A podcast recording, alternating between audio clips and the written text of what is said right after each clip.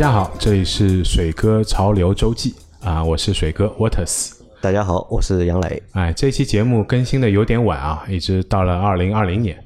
然后呃，今天要聊点什么呢？因为我记得上一次第二集里面，我们跟大家聊了这个所谓的潮流文化，或者说潮流文化里面到底有没有文化。那其实上一次在这个潮流文化当中，我们聊了很多跟音乐、跟所谓的文学，甚至跟一些所谓的啊原生于街头的这种极限运动相关的潮流文化里面背后的很多故事和历史的发展的故事。那其实除了这个之外呢，啊，在潮流文化当中还有很重要的一个东西。啊，是什么呢？就是所谓的艺术。那也就是现在在很多喜欢潮流的人里面呢，啊，会追寻另外一种可能跟我们平时大家。更了解或者看到或者听到更多的所谓的啊，只是收集球鞋啊，或者呃一些其他的衣服啊、服饰啊，不太一样的一个东西。呃，有人管它叫潮玩，就是所谓的潮流玩具啊，就是通常我们看到的一些所谓的手办。那但更多的人呢，这个把它啊总结为那另外一种东西，我们就称之为所谓的潮流艺术。那我想先问水哥一个问题啊，嗯，就是文化和艺术。这个之间到底算一个什么样的关系？呃，艺术应该是在文化当中的一部分吧，就艺术属于文化当中的一部分。对对，就如果文化是整个人类精神世界的传承，或者人类精神世界的一个沉淀的话，那艺术肯定是其中非常非常重要的一部分，或者很重要的一块。呃，就这个问题，可能如果真的要深谈的话，会扯得比较远啊。我估计可以单独开一个节目来讲。而且坦白来说，我肯定也没有什么资格在这边就是谈所谓的艺术，因为这个首先第一，艺术里面有非常多的分支啊。有古典艺术，有当代艺术，那我也只是对其中的很小的一部分啊，相对来说比较有兴趣啊，可能更接近于当代艺术其中的一小块。那所以我们今天要谈的可能潮流艺术，也是跟所谓的当代艺术可能有一些比较直接的关联。那为什么会想起这个话题呢？因为我自己在准备整个的水哥潮流周记的节目的过程中间呢，啊，我本来是想有一期来回顾所谓的二零一九年的一些比较重要的潮流事件啊，或者这一年的一些所谓的潮流。大事记，呃，但坦白来说，就看到的更多的还是跟炒鞋有关的很多新闻或者事情啊。我觉得其实对于整个潮流文化在。特别是在中国国内的推动，其实我觉得没有什么太大的实质上的正面的意义。但在这个过程中间呢，呃，有一些事情也让我觉得比较有趣啊。其中很重要的一件事情呢，就是在去年的一九年的呃四月一号啊，有一幅这个看上去挺普通的一个丙烯的油画作品，然后在香港苏富比的这个春季拍卖会上面拍出了一个所谓的天价啊。这幅画呢，就是。呃，美国所谓的啊，现在我们管他叫潮流艺术家啊，叫 cos 啊，这个人大家就算没听过，我相信一定也会在各种不同的场合见到过这个，因为他之前另外一个比较大的新闻就是他跟优衣库合作的那个 T 恤衫啊，哎对，然后就是抢那个很多人疯抢联名款对吧？对，然后就因为。一般的这个优衣库的 T 一般就是九十九块钱一件嘛，然后因为很多人为了抢这件 T，然后就是反正当时也是有很多视频在流传嘛，呃，然后就是什么门一开啊，很多人冲进去啊，开始抢，甚至把那个套在模特身上的衣服都扒下来，扒下来，哎，对。所以当时很多人就在问嘛，说这这个人到底是谁？是谁是 cos？很多人也搞不清楚，那甚至也不知道这个名字到底什么意思。呃，简单跟大家普及一下啊，cos 是一个美国的，就现在我们管它叫潮流艺术家，因为我是很喜欢 cos 的。然后我的微信头像就是 cos 的一个非常具有代表性的手办，就是 companion。但他大部分的作品里面，其实那个是没有一个所谓的原创的人物的。嗯，他其实是涂鸦出身的，他原来也是学设计的。那之所以会起这个名字叫 cos 呢，因为他非常喜欢玩一些花式的英文字体。啊，同时在这些字体上面去做一些所谓的涂鸦的这种变化，那他尝试了很多不同的英文单词啊，他觉得 K A W S 这四个字母组合在一起的时候是最好看的，特别好看。啊，所以就把它当成了他的一个啊，如果说艺人有所谓的艺名的话，你也可以把这个看成是他的一个所谓的艺名。啊，他原名不叫啊，不叫这个对，然后当然这个人的前世今生啊啊，我们在以后的水哥潮流周记当中，我们会单独开出啊，我觉得至少用几集的时间回来。介绍他跟包括他以前曾经创立过的一个潮流品牌，那今天呢，只是把它当成一个引子啊，呃，会提到 cos，就是因为四月一号他的一幅画作啊，这幅画作叫 The Cos Album，啊，就 cos 的专辑，然后拍出了一个一亿多的天价啊，当然是港币，然后包括这个买主也是很神秘的啊，至今为止也没有人知道这个人是谁，就是一个匿名的买主。啊，有人传说是 Justin Bieber 啊，就是美国那个著名的少年歌星。啊，因为是说 Justin Bieber 在这个拍卖结束之后，就在自己的 Instagram 的账号上面哎晒出了这幅画，哎，意思就是哎这幅很棒，所以很多人以为是他买的，但说实话，现在也没有很明确的官方的消息。但我觉得有意思的是什么？就是拍卖的日期啊，嗯，四月一号，嗯，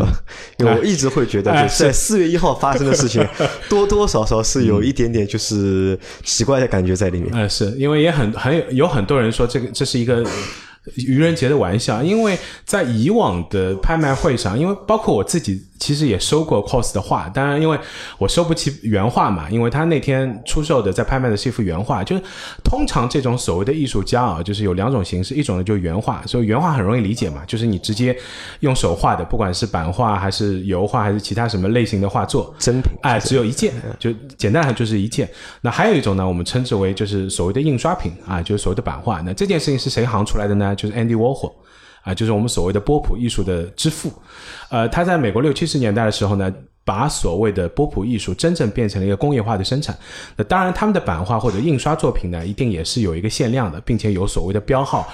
甚至是有官方授权的，不然的话，你你拿回去自己重新复制一下，不是也变成了一个印刷品了吗？那所以这个是从 Andy Warhol 开始的，所以通常像我收的可能就是他的所谓的印刷品的版画，嗯，对，就不是他的原画。那这个版画收回去干嘛的？也是做那个装饰陈列吗？嗯，你也可以做装饰，你也可以作为一个呃收藏品，因为它其实还是有具有收藏价值。因为通常这样的版画，其实你还是可以，呃，因为它几乎每年都是限量的嘛，而且每年都有不同的。啊，这个年份，然后在通常在这些版画上面，可能也会有原作者的签名，所以这个本身还是有收藏价值的。然后我们再说回到这个四月一号的这场拍卖啊，他拍出的这幅作品呢，其实是他最早的时候送给你购的一部作品啊，就是或者是你购要求他来画的。那当时这个到底有没有付钱，我不知道啊，这个是他们两个人私人之间的事情。啊，你购呢，就是潮流圈的另外一位所谓的大神，就是我们大家都知道那个很有名的猿人的品牌 Bape 品牌的创始人。当然，他现在已经不在 Bape 了。那他现在的另外一个很重要的身份，也是优衣库的 UT 的创意总监之一啊，所以会跟 cos 合作，他也在当中起了很大的作用。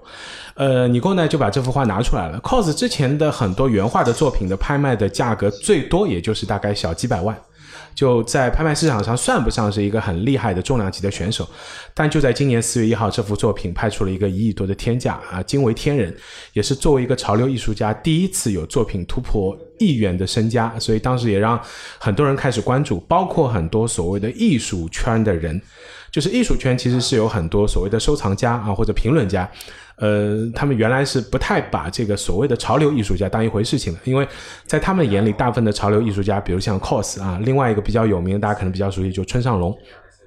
就他最重要的作品就是所谓的太阳花啊，也是日本最目前相对来说非常具有商业价值的一个艺术家。那还有一个日本的就是草间弥生，就是有很多点点的啊，波点女王，一直到上海来开展的嘛。对，啊，其实来的也不多了，因为有一些展号称也是没有经过授权的野鸡展啊。对。呃，然后这幅作品呢，为什么会拍出这样一个天价呢？当然有很多各种各样不同的版本的评论，或者各种各样不同的故事。当然，我们回到这幅作品本身啊，为什么觉得它是一个所谓的潮流艺术？就是这幅作品，呃，因为我们是一个音频节目嘛，所以没有办法让大家看到。但是这一期的封面我们会把这幅画放上去，所以大家有机会的话可以点开那个小图，简单看一下。我会把那个介绍和那个图片放在放在里面，对我们的节目内容里面。对，然后这幅画最大的特点呢有两个，第一个呢。它基本上不是原创的，它致敬了人类历史上非常重要的一张摇滚乐的专辑，啊，就是 Beatles 非常非常著名的一张专辑，叫 Sgt. Pepper's Lonely Heart Club Band，呃，英文名字很很长啊，就中文翻出来也很诡异。然后有一些台湾人翻了一个就是非常中文的一个名字，叫派婆军事的。孤单芳心俱乐部乐队啊，直译的就是这样一个啊，就喜欢摇滚乐的应该都知道这张专辑。这张专辑最大的特点就是把披头四四的四个人跟。其他在历史上非常重要的各种各样的历史人物，里面有文化人物，有政治人物，啊，都放在了同一个封面里面啊，所以是很重要的，也是很具有历史象征意义的一张专辑。那其实，呃，cos 的这幅画就是完完全全致敬了这张专辑，几乎用的是同样的版式，只是他把里面的人全部换成了辛普森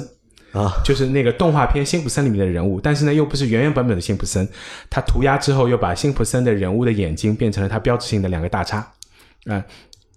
所以你可以看到，这样一幅作品，就是在很多传统的艺术家的眼里，觉得这个、这个、这个东西，就甚至谈不上是一个原创，就是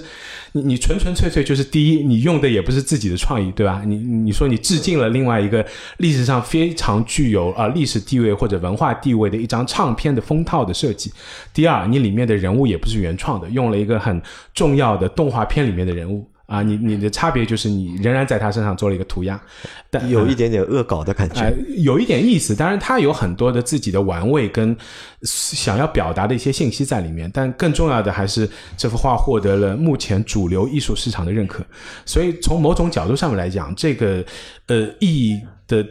在于不单单只是说它卖出了所谓一亿的天价，更大的意义在于潮流艺术从某种角度上来讲，也登上了这个正统的或者主流的艺术市场。那从这个时候开始，其实有越来越多的，就我们原来可能不太熟知或者不太了解的这种所谓的潮流艺术家，不单单是进入了这个主流的艺术圈，更重要的是他们还进入了所谓的时尚圈、所谓的文化圈，就是给真正的潮流艺术啊。给了一个比较有意思的这样的一个殿堂。那么除了这件事情之外呢，就是在二零一九年的年尾啊，有另外一件也非常有意思的事情，就是另外一个艺术家。那这个艺术家叫谁呢？叫卡特兰。呃，他可能不太为潮流艺术圈所认知，或者喜欢潮流的认知。呃，但是他做的这件事情呢，我觉得其实是特别有意思的，也是特别有所谓的潮流意识、潮流艺术味道的一件事情。嗯，在录节目之前，我还跟杨磊在聊这个艺术家，他是一个意大利人，然后一个意大利老头儿啊。其实最近十几年，他的声音不是很多，因为他之前最重要的一个作品是一个黄金马桶，他做了一个黄金的马桶，而且非常厉害的是，这个黄金的马桶不单单只是一个装置艺术，它放在了某个美术馆的厕所里面。那换句话说，它对于当代艺术的最大的意义是，第一次让任何一个普通人有机会让自己最私密的部位可以跟一个。当代艺术品之间发生一个亲密的接触，啊，所以这个是他当时这个作品很出名的一个地方。呃，卡特兰呢，好像最近这十几年一直没有声音啊，大家都以为他可能他他他厌倦了或者累了，不想再做这些东西了。但最近呢，他做了一件非常惊天动地的现代艺术作品。那这个艺术作品呢，非常非常简单啊，就是一根香蕉。这是一个真的香蕉，这一次他没有用黄金香蕉，就真的香蕉。然后呢，用了一个银色的强力胶带，就是我们通常可能封箱的时候会用的那种封箱带。但我们平时用的封箱带可能是那种土黄色的，他用的是那个我们在国外呃比较常见的银灰色的一种胶带。然后就直接用一段胶带把一个香蕉贴在了墙上啊。然后杨磊猜猜看，这个作品他卖多少钱？猜不出啊。十二万美元，十二万美元，对，一根香蕉，啊，对，哎，还还有一段胶带，还有一段胶带，哎，对，而且这根香蕉是真的香蕉。然后呢，他在那个艺术展上呢，一共卖出了三根，就是三幅这个作品。然后第四，他一共准备了五根香蕉，所以原则上他是要售卖出五份的。然后第四份的时候呢，来了一个美国行为艺术家，然后这个行为艺术家呢，为这件作品啊，这个添砖加瓦，就又增加了一份很。讽刺的意味就是他到了现场，他不是说我也要买这个作品，然后就是他做了一件什么事情呢？直接把这个胶带撕开了，把那根香蕉吃掉了，吃掉了啊！对。所以当时很好玩，然后就有很多媒体在评论说，当然这个行为艺术家做件做完这件事情之后呢，就当即被这被这个主办方美术馆跟这个保安直接赶走了，也没有让他赔，因为当时大家就在评论，那如果要赔的话，是赔多少钱呢？是赔十二万美元呢，还是赔一根香蕉的钱？对，他也说，那我就赔一根香蕉给你好了。然后另外一个比较有趣的事情就是买了这件作品的这个，当然现在也都是匿名的，不知道是谁买的。然后买了这个作品的人呢，也有询问这个主办方跟艺术家本人，意思就是说，因为这个是真的香蕉嘛，香蕉会烂掉的。对，就如果香蕉烂掉了怎么办？那艺术家跟主办方的回答是怎么样的呢？是说我们相信这个作品的持有人应该会用自己的方式来保持这个作品的完整性和新鲜度。那言下之意呢，就是烂了嘛没关系啊，你再买一根新的就好了。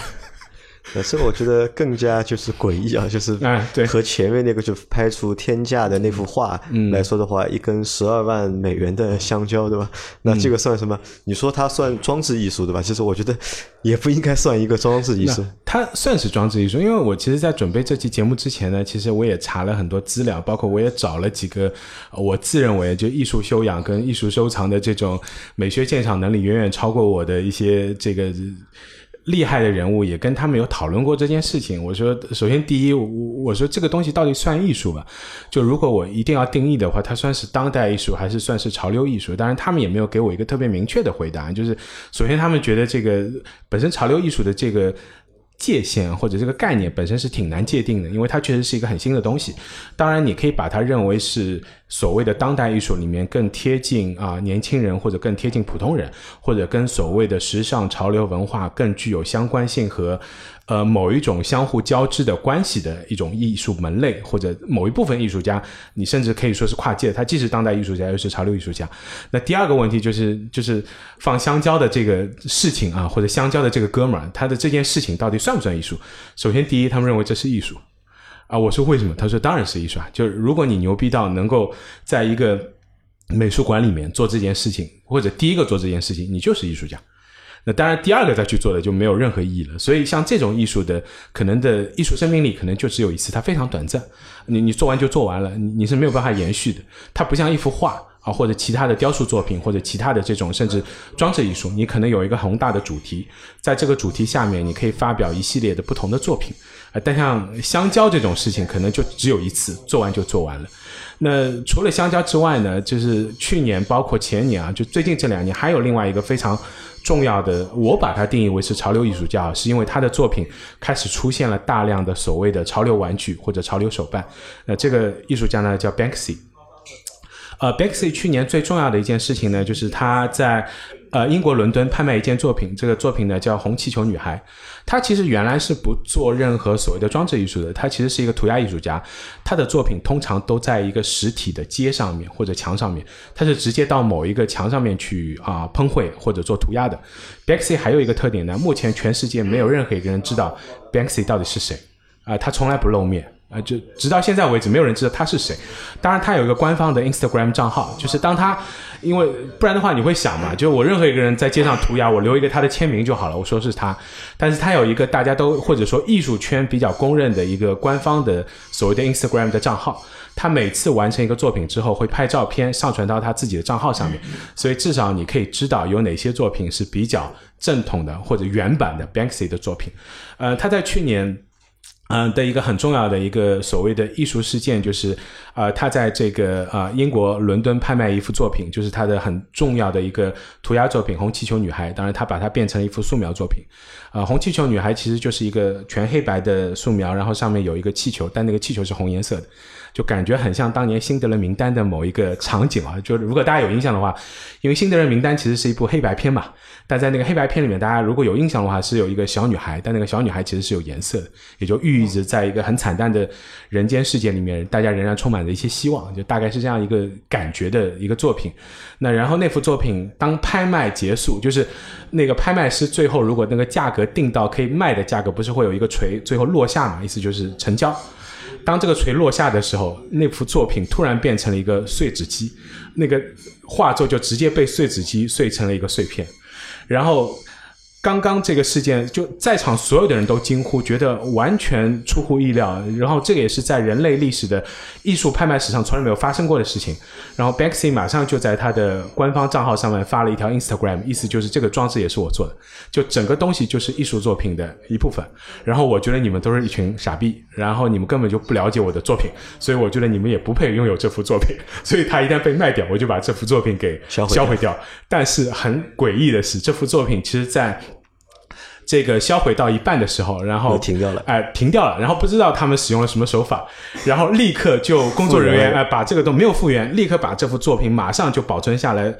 装裱下来，而且据说在当场就有。其他的一些艺术收藏家出高于当时拍卖价格几倍的价格，要收藏这个几乎要被毁坏的作品，因为他们觉得这个才是更具有 Banksy 就变成一个产品了，产品艺术意义更贵了，对吧？对的，我们觉得就孤品会很贵是的，但一个作品产品的话可能就更贵。嗯，我为什么把 Banksy 定义为一个所谓的潮流艺术家呢？因为现在其实所有的潮流艺术家都有一个非常大的特点，就是他们的作品不单单存在于传统的所谓的这个他们原来我前面介绍过的原画或者印刷品的版画这些啊传统的这个艺术的载体上面，更多的是啊开始有各种各样的不同的公司或者他们自己本人把他们的艺术品。变成了一种可以被啊潮流爱好者或者潮流文化爱好者收藏的，类似于像潮流手办之类的东西。啊，Banksy 有非常多的作品，比如说什么扔花的青年啦，包括前面提到的红气球的女孩啦，或者一个呃油漆桶倒在一个半裸的女神身上的这样一个雕像啊，都变成了一些潮流的手办玩具。啊，就是有很多人会把它收藏，变成家里的某一个装饰品。那这些东西基本上是。不限量的，就是你基本上都可以买，但它有所谓的限量，但可能每一次售卖也就有几千个，甚至呃上万个的这种数量。所以在我看来，这个已经跟传统的艺术的那种限量是完全不一样的，它有点类似于像印刷品。那当然了，这些作品的价格基本上也不会太高啊，从几百到几千不等。那当然，如果你只是一个纯粹喜欢这些东西，但是又没有特别多的渠道去购买正品的话呢，这个某宝跟某鱼上面啊，有大量的。啊，不是正品的，复刻品。对的，当然你如果要买正品的，我劝你也不要去这两个平台，因为上面百分之九十九都不是正品。那我有个问题啊，因为前面沃特斯帮我们说了，水哥帮我们说了三个故事嘛，对吧？一幅画、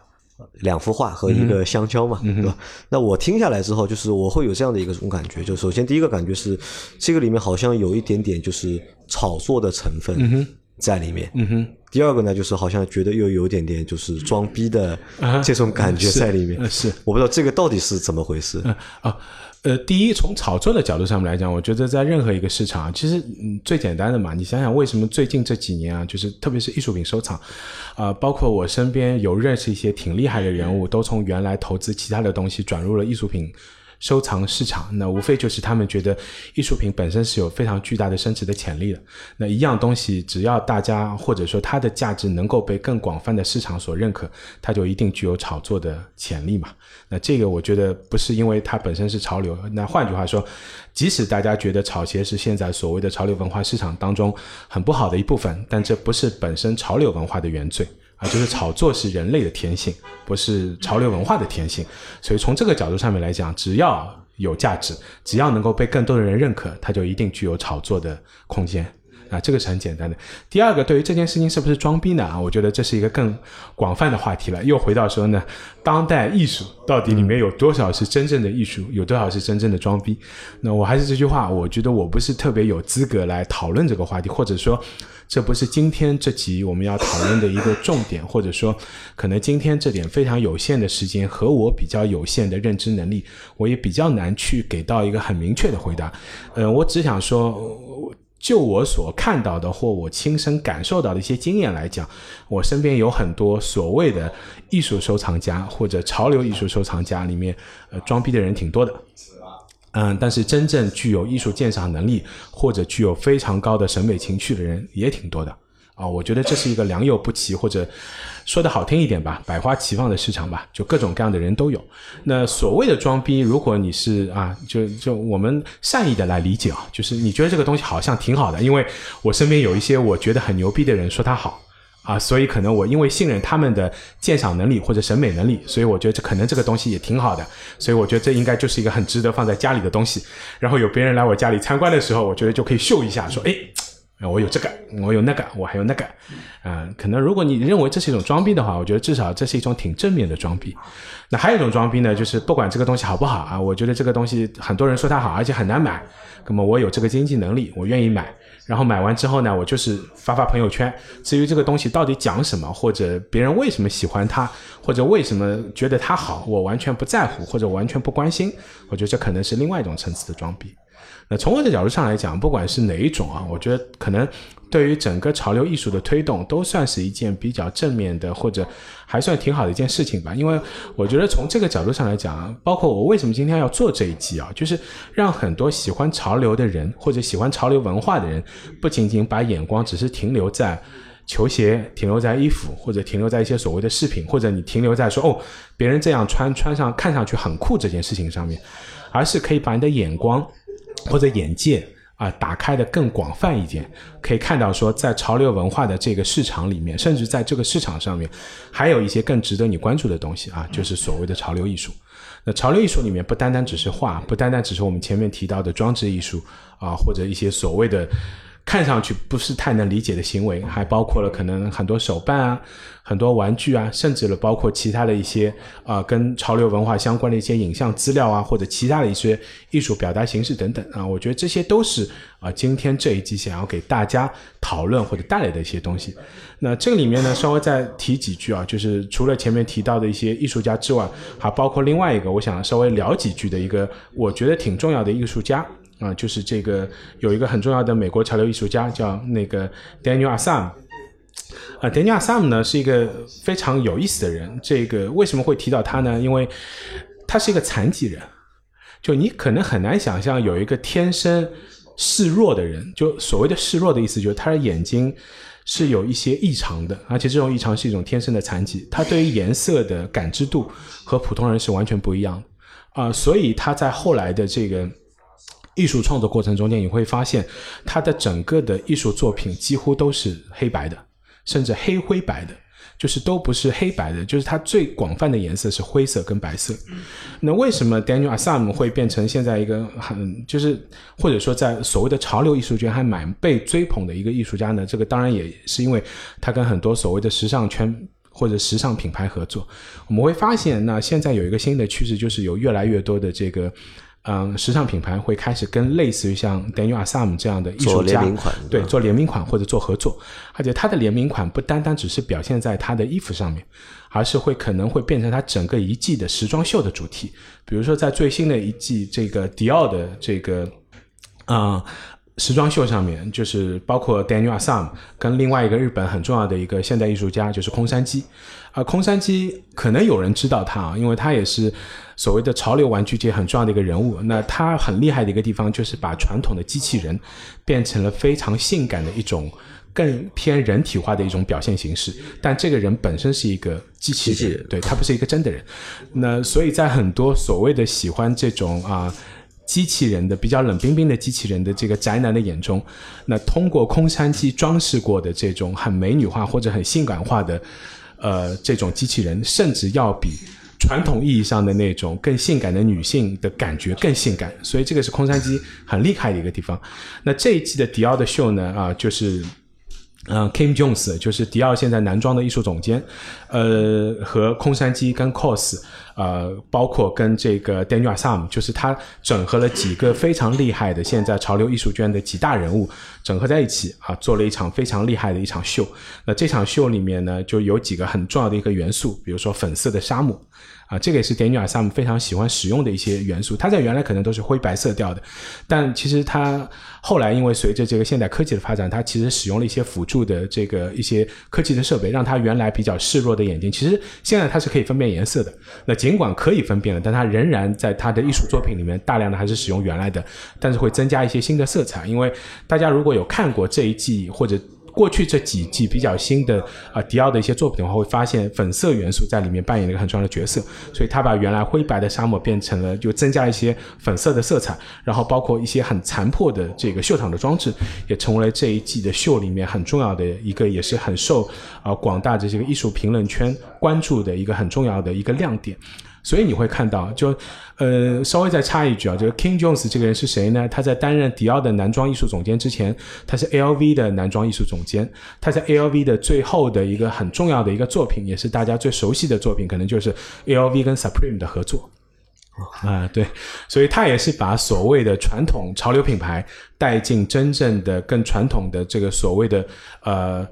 时尚品牌的一个举足轻重的一个人物，包括他自己本身的一个成长的背景。呃，他原来在学设计的时候，其实就跟日本的那些啊潮流圈的人走得非常非常近，也是一直在他的这个所谓的时尚品牌的设计里面加入了很多日本潮流文化发展的这些元素。所以你会看到，就潮流艺术家其实是把所谓的你在原来在潮流上面看到的一些类似于像涂鸦啊、啊恶搞啊，甚至一些反讽的，也具有一些所谓的当代艺术的里面。的元素里面的很多东西带进了所谓的现在的潮流的设计的元素里面。那这个可能是我把他们归类为不单单只是把它当成是一个当代艺术家，还是作为潮流艺术家的一个很重要的一个标志。那还有一点呢，就是有很多潮流艺术家是从所谓的原来的潮流艺术的设计师转型过来的。那这个也是我今天本来想要。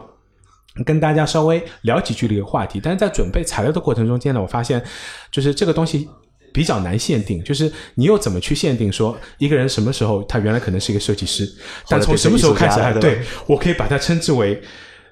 艺术家了，这个好像挺难的。就像 cos 原来其实也是一个设计师，cos 原来就是做涂鸦出身，他原来最早的年轻时候的出名就是在很多的贴在外面的广告海报上面。去做涂鸦，比如说原来好好的一张广告海报就很正常，可能就是一个明星的大头照或者大头的脸，他在那张脸上去增加了一些他比较具有独特性的涂鸦的元素，然后这张作品可能就变成了一个我们最多称它是一个涂鸦的艺术品吧。他也是一个艺术家，因为他可能里面还比较缺乏更具有原创性，可能或者更具有时代意义的呃艺术原创的这种机动力在里面，但。包括他后来呃成立了自己的品牌，你也可以称他为是一个潮流设计师，因为他品牌的很多东西是他自己原创设计的。但他从什么时候突然变成了一个艺术家了呢？甚至他的艺术作品可以拍出一亿的天价，当中的脉络或者那个转类点到底是一个什么样的点？就是那个所谓的，就老外很喜欢用一个词叫 tipping point。到底在哪里？我觉得我至少现在，我觉得我很难去定义，或者很难去梳理清楚。这个也是我在包括去看那个现在日本很重要的一个潮流艺术家，就是村上隆。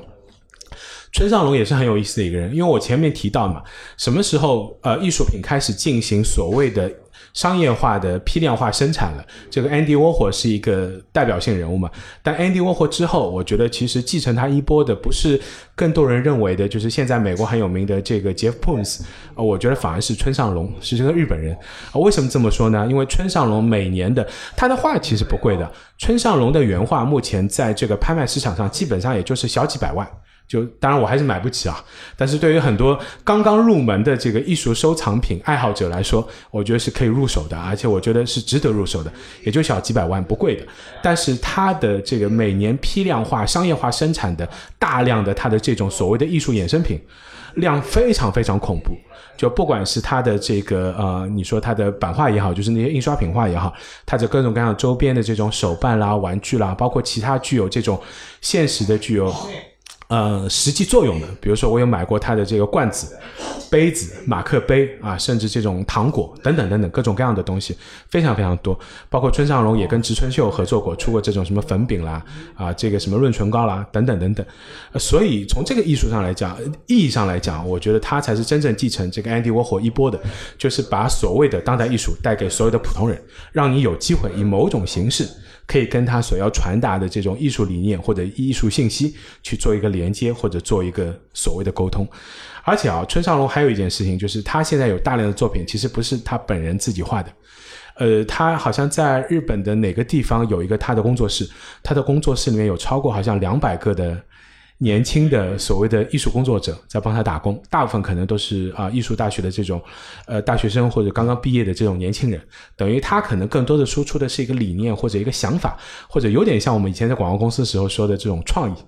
然后大量的年轻人帮他把他的创意转化为啊实际的一些作品或者实际的一些我们称之为艺术商品。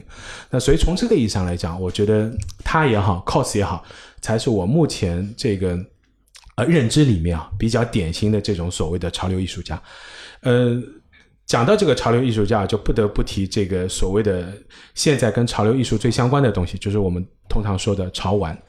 那很多人呢，可能会把潮玩跟现在很流行的另外一件事情直接划等号，就是盲盒。哎，对吧？这个杨磊听到这个也笑了，就是你可能不知道潮玩是什么，但是你一定听说过盲盒。就我相信你身边可能也有人哎收或者抽这个盲盒，在玩这个东西，就是为了凑齐一套，对吧？在不停的在说，我说不要抽，这个骗人的，你要的这个永远不会有的呀。哎，对，或者为了找到一个所谓的这个隐藏款，对吧？因为你买的时候是不知道里面是什么的嘛，你买的其实是一个大的所谓的系列。盲盒这件事情呢，就是呃，其实是出自于香港的一些。当然，也有人管他们叫潮流艺术家。但坦白来说，我可能在我的认知里面，我不太把他们称作为潮流艺术家。我更多的还是把他们称作为玩具设计师啊，因为这个也是随着现在很重要的一个连锁店，就是 Pop Mart 啊。现在大家在上海、北京、广州，甚至很多二线城市里面，其实都能够看到 Pop Mart 的踪影啊，或大或小啊。它在里面售卖的最重要的一个盲盒的系列呢，就是 Molly。当然，现在除了 Molly 之外，也有其他的一些系列。呃，我不是因为说盲盒这种事情本身不具有艺术性啊，我在这里不做任何高低之分了。盲盒我觉得只是一个就是营销的一个方式或者手段。是，就在我的认知里面啊，就是我为什么不把他们称作为潮流艺术？是我觉得他们可能就是一个玩具，它是一个大人的玩具。因为 Molly 也好，或者盲盒的这种营销手段也好，我觉得并没有真正在传达某一种。艺术的机动力，或者没有在表达背后的艺术家所要传达的某一种信息，呃，做一个最简单的对比啊，那你说 cos 在传达什么信息？有很多人 cos 就是说啊，你 cos 也没什么东西啊，它不就是一个东西，啊然后上面两个眼睛变成两个叉叉嘛，double X，哎，对啊，哦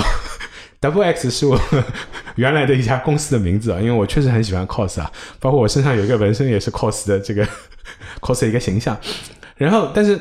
就是 cos 其实它是要有背后的一些表达的东西的，就很多人喜欢 cos 的这个经典性的人物，就他叫 companion 啊，中文翻作为陪伴啊，是因为他觉得陪伴表达了当代人的某一种生活状态，就是累、忧伤、孤独，甚至很丧。就你永远看到这个 companion 表达出来，包括他的两个眼睛用叉叉的形式来表现，也是他背后其实是有很多深意的。如果大家有机会。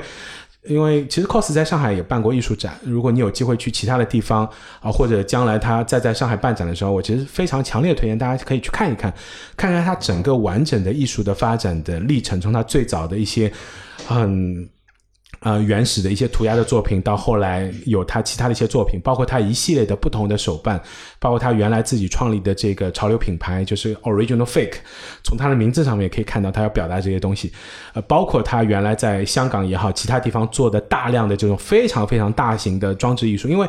艺术圈有一句话叫 “Size Matters”。就是尺寸是非常重要的，什么意思？就是很简单，就是大家做一个做一个很小的实验，你你随便在那个你最简单的好了，就用 PPT 用两个字，随便你用任何一个艺术字体打两个字，比如说就是 S B 好了，你放在屏幕上面看，跟你想象一下，把它用喷绘喷成一张两乘两米甚至三乘三米的画，放在你的面前，感受不一样，感受完全不一样。这个就所谓的尺寸，其实是是很有关系的。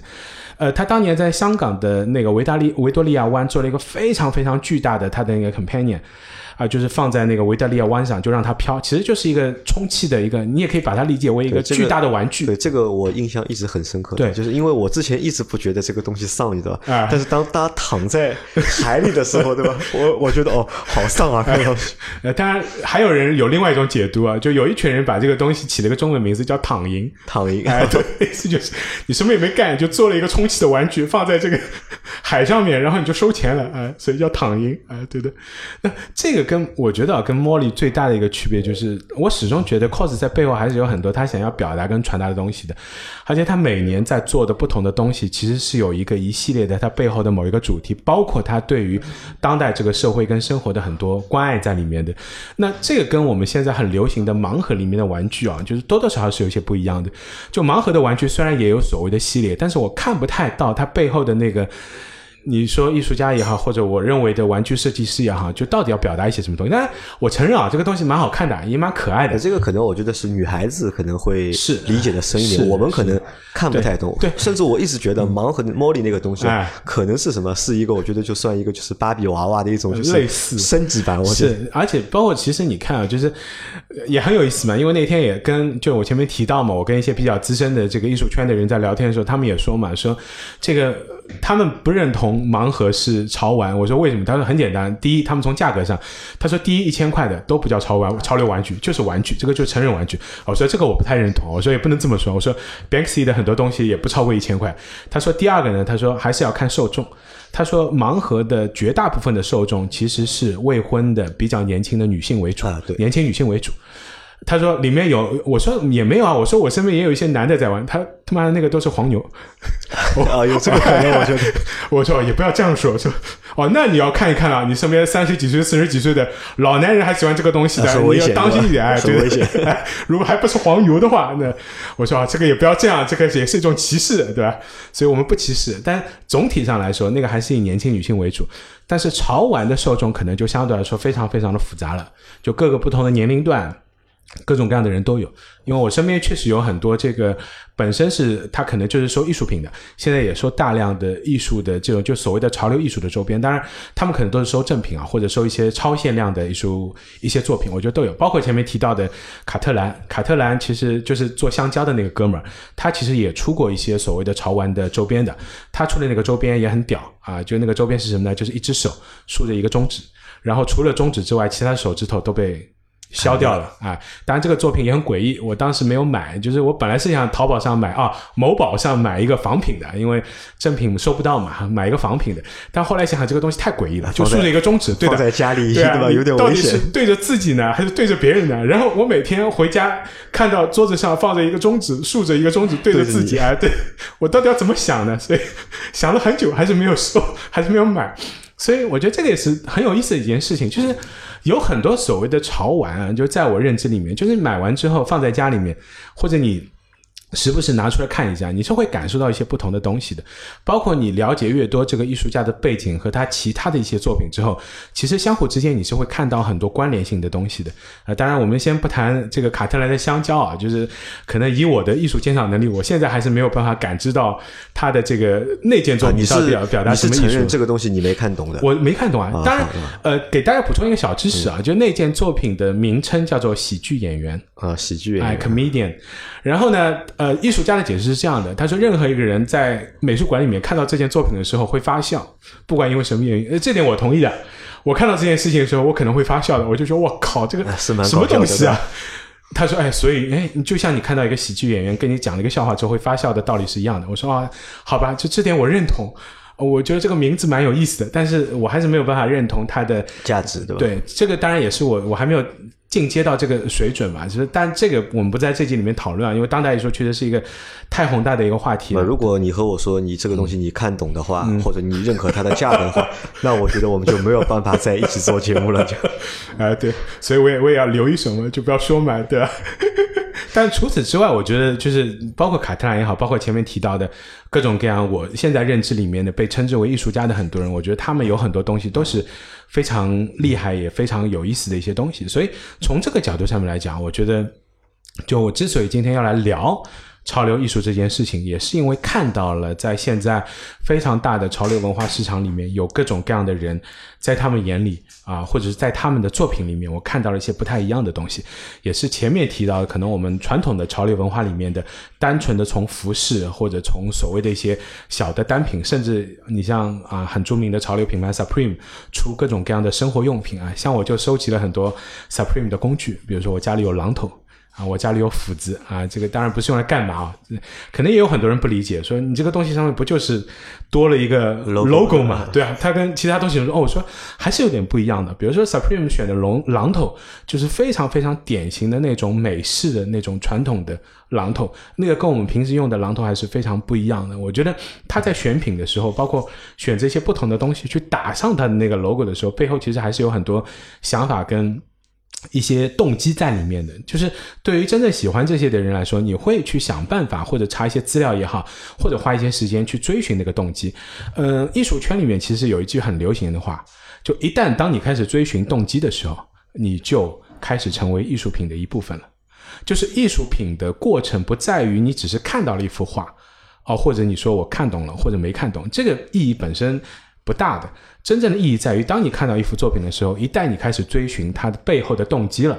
你可能就自身成为这个艺术品当中的一部分了。这也是为什么很多人说，欣赏艺术不是欣赏，而是一种交流或者是一种互动，呃，我觉得从这个意义上来讲啊，就是那些能够被我称之为潮流艺术家的人，也是因为我在他们的艺术作品里面，或者他们的啊，我就说的小一点吧，作品里面或者潮流作品里面看到了某一些他们想要表达的想法跟动机。这个也是为什么我不太认同现在流行的盲盒玩具，是因为我在盲盒玩具里面可能看不到啊我的那些动机。那我有个问题啊，是这样，就是因为你说到了就是潮流艺术嘛，那潮。潮流艺术到底是它本身就是存在的，还是因为就是潮流文化发展到了一定程度之后，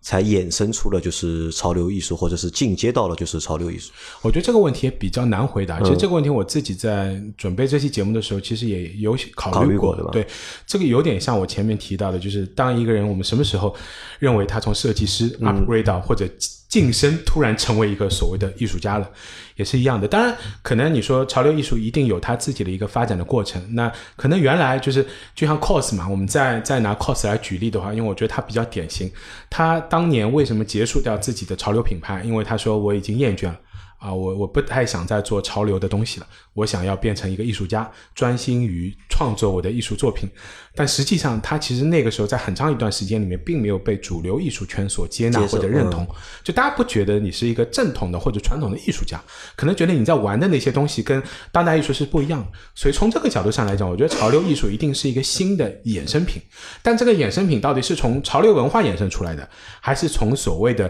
当潮流呃？设计师或者这种在潮流边缘或者比较跨界的艺术家，想要跻身进入所谓的当代主流艺术圈的过程中间，创造出来一些新的东西的时候衍生出来的，我觉得可能现在还比较难定义，因为有很多东西实其实是需要经过比较长时间的铺垫，呃，通过时间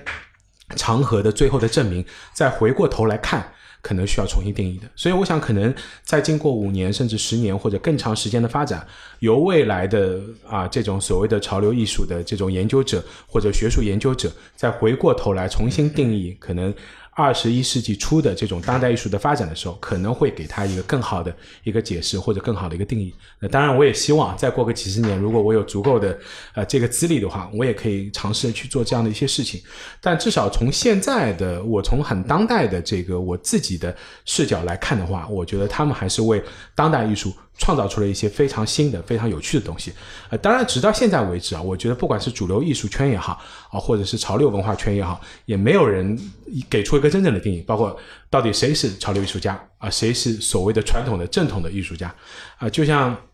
中国以前其实有一个很著名的艺术家叫艾未未。啊，当然，因为各种各样啊，照理说我是不应该在节目里面提这个人的人名字的，因为会帮你后期把他逼掉。谢谢啊，这个我也很害怕这个，因为这个原因，这个节目会被 下架。但是，就是这个艺术家，就大家现在可能很少有机会看到他的作品，但实际上他的很多作品里面的影子或者衍生品，其实变成了很多潮流文化的爱好者的一些收藏品，因为他其实也变成了很多玩具的，包括 cos，其实也跟他有过一些合作，只是那个作品的发售量非常非常少。但你现在还是可以在某宝或者某鱼上面去找到它的一些仿制品，所以从这个角度上来讲，我觉得是特别好玩也特别有趣的一件事情。那潮流艺术相对于就是潮流文化的话，它会起到什么作用？其实到底是会推动它呢，还是会让潮流文化这个东西变得就是更让大家难以去接受？哦，没有，我觉得就是呃，潮流艺术的出现啊，不管是对于当代艺术的推动，还是对于潮流文化的推动，我觉得都是有非常大的正面的意义的。呃，举个很简单的例子，你可能原来也对潮流这种东西没有什么兴趣，可能因为各种各样的原因接触到了一些跟潮流艺术相关的一些小东西，不管是周边也好，或者一些潮流文化圈也好，或者一些比较 icon 化的东西也好，哎，一旦你产生了兴趣，可能你会对这个东西啊有更深入的了解或者好奇心，呃，一两个方向嘛，一种方向可能你会对潮流文化有兴趣，啊，觉得哎这个玩具挺有意思的，我可能会。喜欢看更多的不同的玩具，诶，当这些玩具出现在 T 恤衫上面，出现在一件衣服上面，一个帽子上面，甚至一双鞋子上面，你可能会对那些东西有兴趣。你可能找到一个，诶，你觉得这些东西可能跟我的个性或者跟我想要表达某些东西是有相关性的，你可能会往那个方向发展，呃，喜欢往那方面打扮。也有可能另外一个原因就是，当看到这些东西的时候，你会对，诶，原来艺术里面还有一些。跟我理解的原来的传统艺术不太一样的东西的时候，你会往那个地方发展，会研究或者了解，或者会对更多艺术里面的其他东西产生兴趣。所以我觉得他对于呃任何一个所谓的门外汉都提供了一个更有趣的或者更简单的一个呃门槛，然后这个门槛也会让。不管是潮流文化圈还是当代艺术圈，有更多的爱好者，我觉得这个都是很重要的一个意义。那还有一个补充的一点就是，确实也是因为喜欢了这些所谓的潮流艺术家，让我也认识了越来越多的所谓的当代艺术家，也让我在看这些展的时候有了更多的关联性。就是可能潮流艺术确实给了我一个对于当代艺术的很好的一个敲门砖，因为艺术本身其实也是相通的，是对吧？就是在就像我前面说的嘛，就一旦你开始关注或者想要去了解这个艺术家背后的动机了啊，你就开始真正的进入了这个艺术家的世界。就至于看得懂或者看不懂啊，我觉得这个呃每个人的观点都是不一样的嘛，或者每个人理解也不一样，对对吧？然后举一个很简单的例子嘛，就像以前有人曾经说过嘛，就是。到底怎么去看一幅画？就是画可能是所谓大家理解艺术最简单的也是最基本的一个载体嘛。就是原来可能你看一幅画的时候会想，诶，这个东西画的到底像不像？到底像什么东西？他画的到底他妈的是个什么东西？那这个是最入门的或者最基本的一个状态嘛。就像你现在看到一些超人文，你会想这什到底是什么？哎，这里是个什么东西？怎么长这个样子？对吧？但是可能你看多了之后，你会去想，哎，这个。东西背后他到底想要表达什么？就是这个艺术家到底在看到的一个什么东西的时候，会想到这样一个东西，然后我会想到其他的一些什么东西，然后这个东西跟东西之间到底些什么关联？所以我觉得这个才是潮流艺术很有意思的地方。那同时呢，从另外一个角度上来讲，我觉得潮流艺术也是对潮流文化的一个非常重要的一个补充和一个重要的一个推动，也让大家可能更多的关注点。不再仅仅拘泥于说啊，潮流可能仅仅只是一个服饰，或者只是关注你怎么穿，它其实涵盖的世界和层次其实是非常非常不一样的。而且我觉得还有一点就是，嗯，潮流艺术的门槛其实非常非常低的。你不是说一定要去收一个所谓的，就我们不从投资的角度上面来讲，单纯从一个爱好者的角度上来讲，其实我觉得也，呃，因为我那个时候也跟这个所谓的艺术艺术艺术收藏者。讲过一个玩笑话嘛？我说我买一些所谓的仿品，不是因为我穷或者因为我买不到，我觉得买仿品本身就是一个很当代艺术的事情啊，这就是一种反粉啊！就你既然是搞艺术的，干嘛还要弄那么贵？不要整天想着赚钱啊！因为在我还不是太了解 Spring 的时候。我就一直以为啊，就这其实就是一个，就是大家一定要去买它假的，或者买它就是 fake 的版本，对吧？才是真正的就是这个品牌的一个诠释。哎，对啊。所以后来看了原价之后，二级市场原价看价格看着，我操，这个东西那么贵。所以我觉得有的时候就是，我觉得买假假货，有的时候其实也是一种挺反讽的、很艺术的一件事情。所以我觉得街头文化，哎，对我觉得这个过程本身其实是特别特别有意思的。所以这个门槛其实不高的，就是而且作为一个爱好者来说，你完完全全可以从这些地方入。手，只是他们没有收藏价值而已。就是对你来说，这还是一个挺好玩的事情，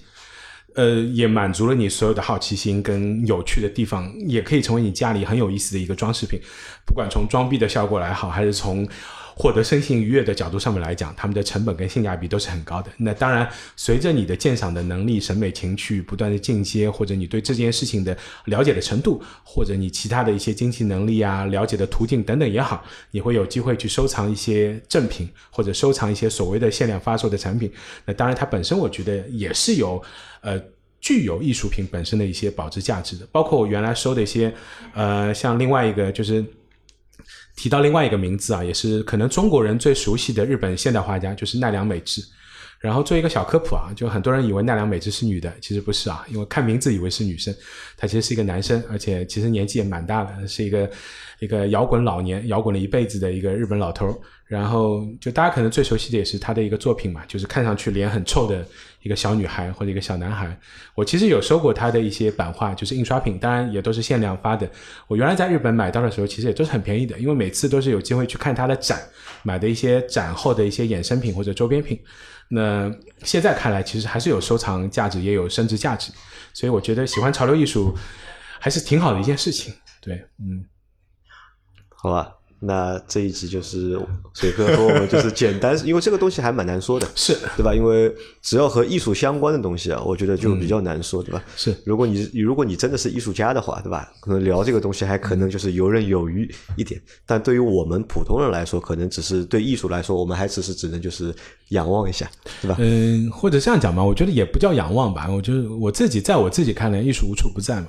就嗯，可能有一个我自己觉得不是特别呃正确吧的一个定义，是我自己算是我自己总结的吧。我觉得所谓的艺术，就是无非就是呃带给你生活更多的灵感，带给你生活更多的启示，让你重新思考你对于生活和人生的动机的这样一种表现形式。那所以从这个艺术上角度上面来讲，就是我觉得任何人跟艺术之间应该都是零距离啊，所以照理说艺术是不应该有门槛的。那之所以想聊这一集，也是因为我觉得在潮流文化里面，其实我们看到越来越明显的这种所谓艺术化的倾向或者艺术化的趋势，而且也有越来越多的这种我挺喜欢的，你说原来是设计师也好，或者原来是名不见经传的。呃，小艺术家也好，因为随着潮流文化的兴起和潮流文化的推动啊，越来越多的站到了前台，或者站上了现在艺术圈的相对比较主流的舞台。那对我来说也是呃很好的一件事情，也是我很开心的一件事情。所以也希望有越来越多的对潮流有兴趣的人，除了关注鞋子啊，除了关注盲盒啊，我也希望你可以关注更多的哎比较有趣的。可能带给你一些不太感觉的一样感觉的这些所谓的潮流艺术家啊，去多去看看他们的作品，而且他们其中其实有很多人都会有机会来上海或者来其他的城市办展啊。我觉得如果有机会去看看他们的展，我相信你会有更多的一些收获。所以这一期的节目反正七七八八也就先聊到这里啊。按照惯例还是要送一首歌，这首歌其实我之前就准备好了，虽然有一些。因为时间上的关系啊，这首歌本来应该是在二零一九年的年尾送给大家的，但是也是，呃，我觉得也没关系啊，因为这首歌其实还算是一直蛮带给我力量的一首曲子。呃，然后我在今年哦，去年圣诞节的时候又重温了一部老片子，叫《战场上的快乐圣诞》，中文名字，英文就是啊，Merry Christmas, Mr. Lawrence 啊，也是因为我当时去看了，因为我是怎么过圣诞的呢？我就去看了这部电影，然后看了这个坂本龙一的一部纪录片，去电影院啊，所以就是，但今天要送给大家的这首曲子呢，就是不是坂本龙一的原原来的作品，因为我相信大家都已经很熟悉的那首钢琴曲。啊，是我还蛮喜欢的这个一个电子乐团叫 Man vs Sofa，啊，人对抗沙发啊，他们的一个改编曲。但我觉得这首曲子也是我非常喜欢的，所以在节目的最后送给大家。啊，感谢大家的收听啊！如果觉得喜欢我们的节目，或者对我们的节目有任何的想法和意见，也非常希望你关注，并且在我们的评论区留下评论，这也是对我们的节目最大的支持和帮助。啊，再一次的谢谢大家，好，拜拜啊，拜拜，然后也跟大家说一下新年快乐，新年快乐，拜拜。